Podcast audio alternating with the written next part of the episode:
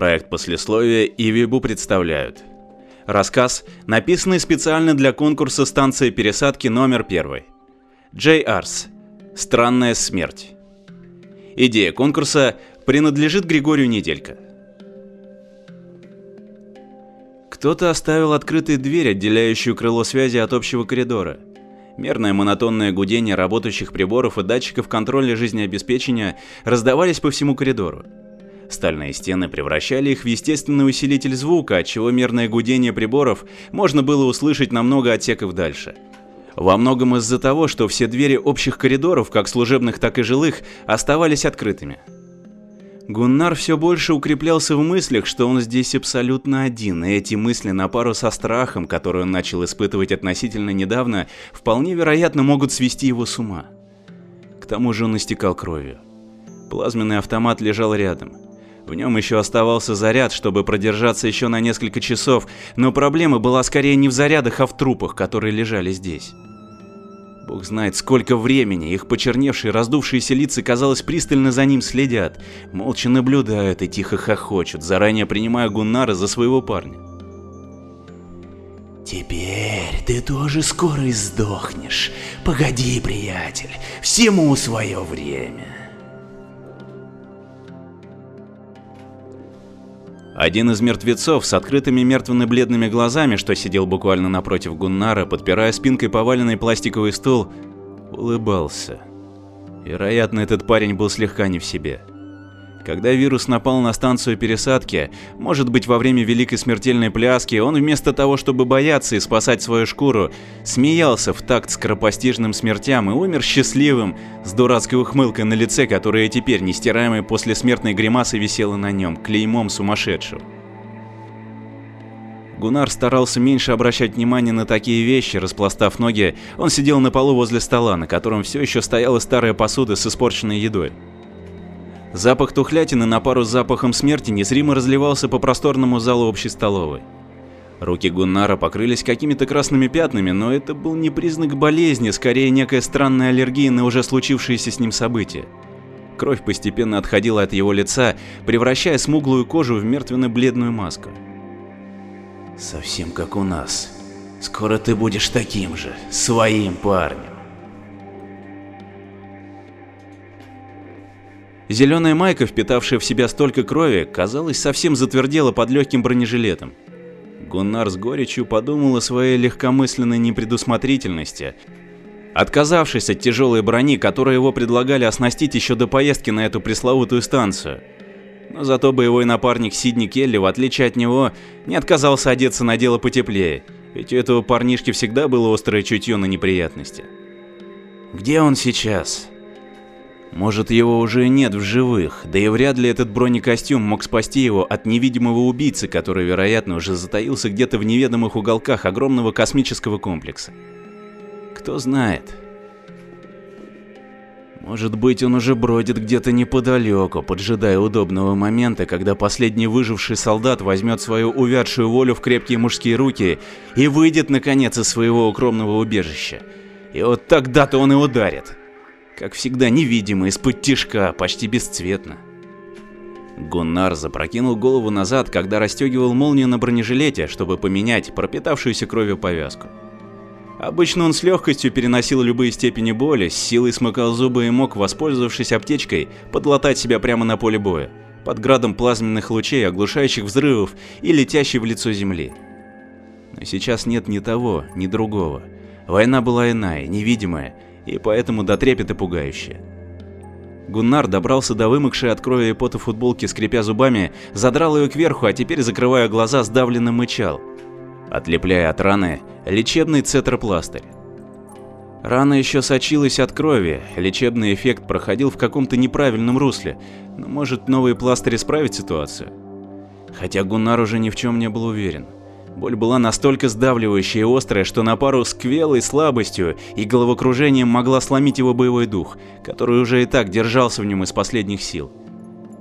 Залепив рану новым цетропластырем, Гуннар тяжело вздохнул, опуская затвердевшие полы футболки, медленно застегивая бронежилет. Часы показывали 8 часов. По меркам космоса это ничего не значит, но по меркам Земли это вечернее время. Гуннар поднял с пола плазменную винтовку, проверил ее боевое состояние. Монотонное гудение приборов, звук которых отдаленно доносился до Гуннара, внезапно нарушился каким-то шумным и очень резким шипением. Гуннар с радостным изумлением подумал о том, что это могло заработать бортовое радио, которое ранее ему показалось неисправным, отчего сильно затруднялась возможность выйти с кем бы то ни было на связь. Но сейчас этот кто бы то ни было пытается связаться со станцией, отчаянно пробиваясь через сильные радиопомехи. «О боже, ты меня услышал!» С радостным облегчением подумал он, пытаясь подняться с пола и опираясь на рукоять винтовки пробовать идти. Мы не позволим допустить распространения военной диктатуры Орденянского Галактического Союза. Эти мерзкие твари-революционеры должны знать свое место. Речь Фуллекса Гегера, ныне покойного 236-го президента Федерации Земли, удивляла Гуннара во многом из-за того, что СМИ уже давно в 127-м чтении парламента запретили транслировать какие-либо политические выступления этого президента. Во многом из-за того скандала, случившегося накануне его гибели, якобы Фуллекс Гегер хранил в своем видеоархиве записи детских изнасилований. Власти обвинили его в педофилии, и вот тогда Фуллекс Гегер застрелился в своем кабинете, убоявшись всенародного позора. Гуннар доковылял примерно где-то до середины коридора, перешагнув через несколько трупов в одежде обслуживающего персонала. Пройдя мимо неработающих раздвижных дверей, ведущих к жилым отсекам, почувствовал неладное. Что-то помимо помех и монотонного гудения приборов доносилось откуда-то издали, звук, похожий на медленный топот.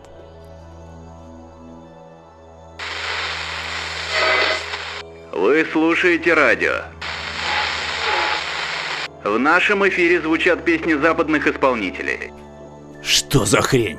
Подумал Гуннар, решив, что кто-то с ним играет в кошки-мышки. Сидни, это ты? Лучше бы тебе отозваться, я не настроен шутить с тобой, сынок.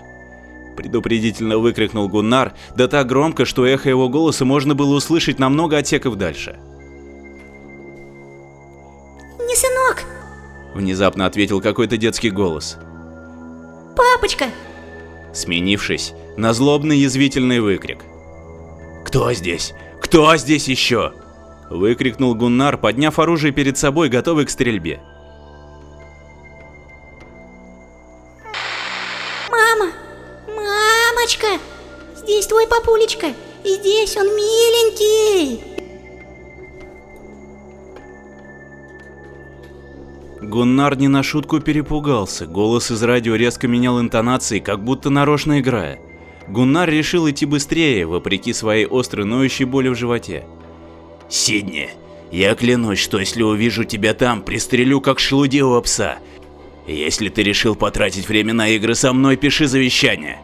Пригрозил Гуннар, заторопившись преодолеть этот пресловутый коридор. По мере спешной ходьбы он все больше терял самообладание и контроль. Его переполняло много разных чувств, над которыми стоял некий неизвестный страх, идущий откуда-то из темных глубин подсознания, и сейчас он владел Гуннаром все больше, заставляя его одновременно тихо смеяться и плакать, во многом из-за своего бессилия повлиять на что-либо.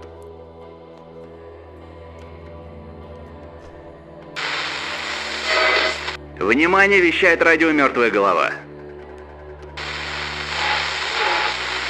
Пока Бог хранит первосортные идеалы Федерации Земли, а Фуллекс, наш любимый Гегер, покоится в гробу с недоизвлеченной пулей в башке. А я приглашаю всех желающих отведать лучшего чая с грушевыми дайкири. Но не того из этой гребаной английской рекламы.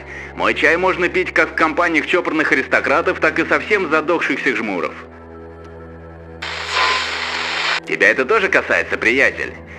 Тебя тоже. Меня?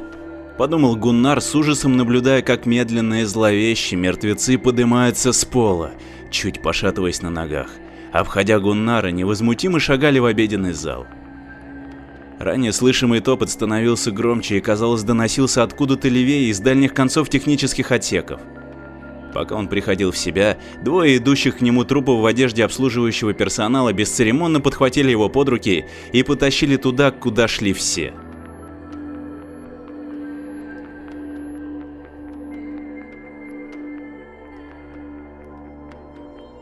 Колос на связи. Прием, мы внутри. Докладывал по рации командир космического десанта спецподразделения группы Альфа, Сергей Старыгин, жестом отдавая приказы боевой группе сплоченно следовать по коридору в сторону обеденной залы, откуда доносились странные монотонные звуки, похожие на удары.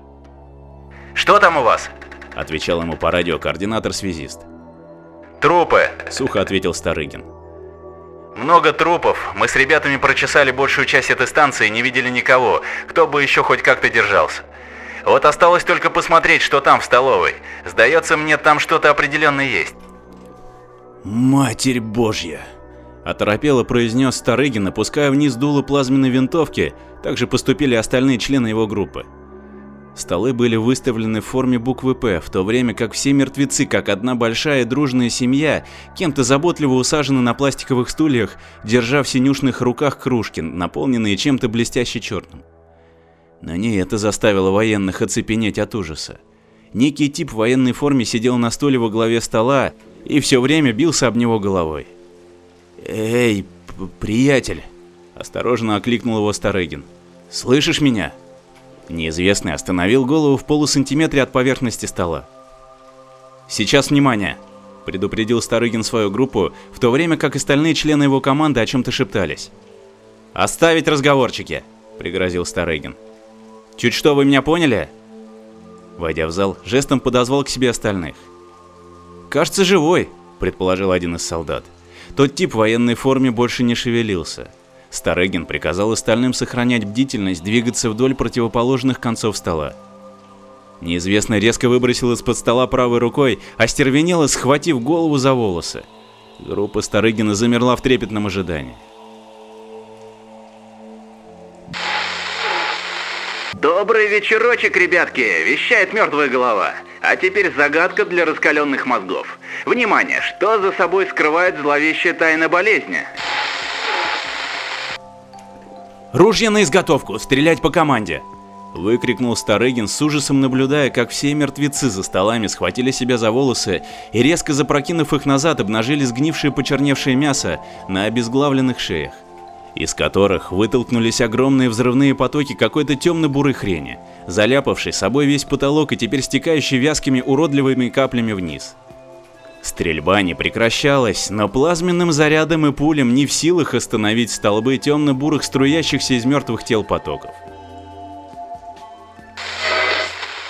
Теперь будем ждать. Тик-так, тик-так, тик-так так.